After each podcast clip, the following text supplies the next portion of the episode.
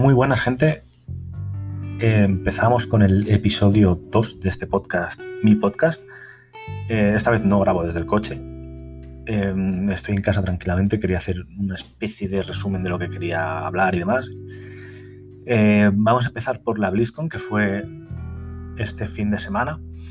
primero os quiero poner en contexto de lo que significa para mí Blizzard. no soy súper fan de, de esta compañía. Me gusta, he jugado, no tanto me gusta, si me he jugado al Diablo 3, que no me disgustó, lo jugué con un amigo y el ratito que lo jugué con él me parecía la hostia. Lo que jugué solo me aburrió un poquito más, pero en general me lo pasé bien.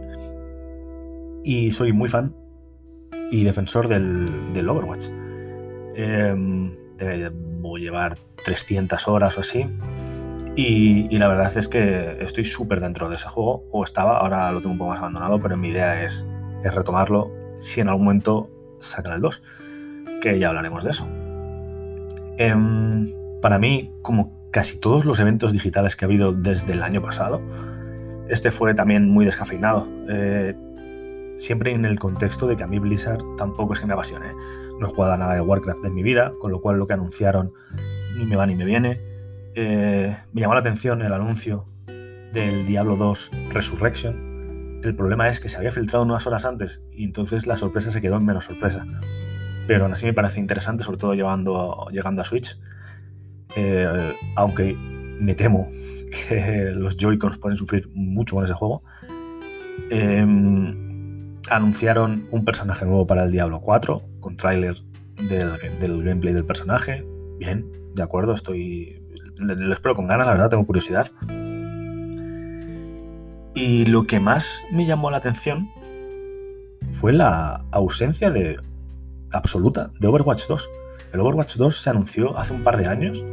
Se anunció sin motivo aparente, no nadie lo pedía, no lo anunciaron y desde entonces ha habido un silencio preocupante. Es verdad que a raíz de la eh, BlizzCon, eh, ha habido algún, algún vídeo, alguna información nueva sobre el Overwatch, pero en lo que fue la conferencia ni lo mencionaron. Eh, no sé si preocuparme, supongo que no, que irá para adelante sin muchos problemas, pero desde luego tiene pinta de ir para largo.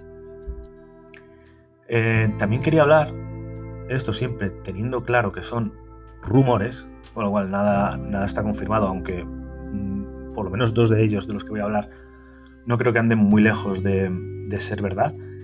El primero de ellos lo he visto en Vandal. Habla de, de la famosa Switch Pro, que estoy casi seguro que a lo largo del año se anunciará. No sé si saldrá, pero desde luego anunciarse yo creo que es de las consolas que se van a anunciar este año. Y habla de compatibilidad. Al, al tener el procesador de Nvidia, habla de compatibilidad con DLSS, que es una cosa súper interesante. Y resolución 4K. Em, todo esto lo filtra un insider. El insider puede ser la abuela de alguien, con lo cual vamos a fiarnos lo justo. Pero me parecería muy interesante, siempre que la batería pueda aguantarlo. Em, yo estoy deseando que saquen una Switch Pro porque creo que de la mano de la Switch Pro van a llegar el Bayonetta, va a llegar algún Zelda nuevo, supongo que la segunda parte del Breath of the Wild, eh, llegará lo nuevo de Metroid, tienen que ir llegando cosas nuevas que yo creo que está un poco parado todo el tema de los juegos de Nintendo porque intuyo que están esperando al lanzamiento de la Switch Pro y quitarse un poquito de stock del parque de consolas que tienen ahora mismo en stock y, no condicionar la venta de las antiguas a, que salga la Switch Pro y se las coman con patatas. Eso no va a pasar. Nintendo está vendiendo bien de todas formas, no creo que tengan problema con eso. El otro rumor, que también creo que será verdad, es que el mes que viene se espera un evento digital o una conferencia o una presentación de los juegos de Bethesda y Microsoft, porque todavía no se ha confirmado la compra de Zenimax, pero debe estar al caer. Es algo que, se da absolutamente por hecho, no creo que haya problema con eso. Y lo siguiente que va a hacer Microsoft es hablar de los juegos que adquiere, supongo, al de Bethesda al adquirir Zenimax. Eh, a saber, lo nuevo de Wolfenstein o lo nuevo de ID Software, todo lo que traiga Arkane, todo eso se dice que se hablará en una, en una conferencia exclusiva para eso. Tercer y último rumor, eh, Pokémon se hablaba de que se podía hablar ya de esto en el Nintendo Direct de la semana pasada. No se habló de esto y no se habló de casi nada. Pero hablan de un remake de los Pokémon Diamante y Perla que se puede anunciar durante esta semana, concretamente el fin de semana, creo que decían que podía haber un anuncio. Em, me lo creo menos, este, no porque no creo que vaya a haber un remake de, estos juegos, sí, puede ser, sino porque me parece un poco pronto después del Nintendo Direct para hacer otro tipo de presentación. Creo que antes debería ir el directo especial del Zelda, de su 35 aniversario, que ha sido en estos días. Me parece más urgente y más necesario que, el del Pokémon. No obstante, todo lo que sea referido a Pokémon, bienvenido sea. Tenía más cositas de las que quería hablar, breves, porque esta, la idea de este podcast es brevedad, y era una demanda... Eh, contexto, siempre contexto. Stadia no me gusta. Me gusta mucho la tecnología, me parece que funcionaba bien, pero no me gusta su modelo y no me gustan los aires que llevaban como los nuevos dioses del mundo de los videojuegos. Hacer videojuegos no debe ser tan fácil cuando Google, cuando Apple con su Apple Arcade, cuando Amazon con, el tema de, los estudios internos, se han dado unas hostias monumentales intentando hacer videojuegos simplemente metiendo pasta. No creo que sea tan fácil.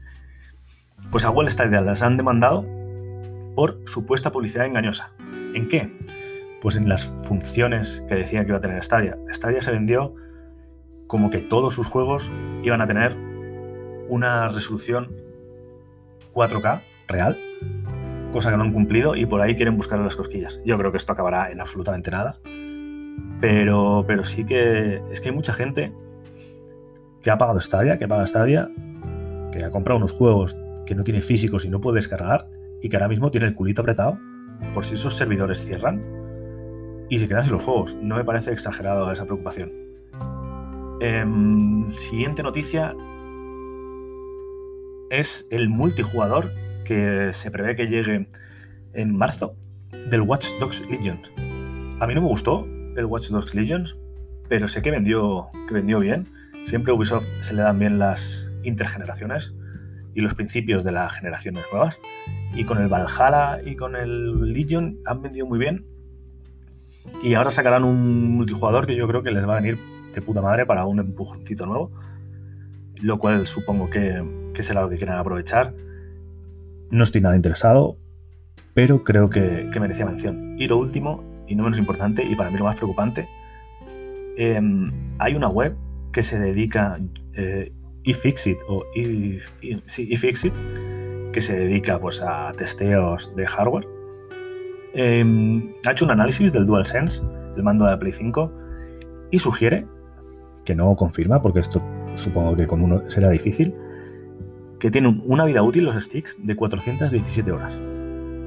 Esto no es nada o casi nada. Em, yo la tengo desde el día de lanzamiento, unos 3 meses, 90 días, a 2 horas por día, llevo casi la mitad de la vida útil. Yo he tenido problemas con el DualSense, creo que más eh, orientados a la conectividad Bluetooth que, al drifting, pero es verdad que intuyo que vamos a tener muchos problemas por aquí y me preocupa bastante. Esperemos que Sony se pronuncie o por lo menos sean capaces de responder ante la demanda de, de los arreglos, porque es que no estaban ni pudiendo cubrir los, las reparaciones, no estaban superados, absolutamente superados. Entonces esperemos que por ahí sean capaces de, de responder pero tiene mala pinta el tema de los DualSense. Y con esto terminamos por hoy. En estos días, a ver si pasan más cosas y podemos hablar un poquito más. ¡Oh, Dios!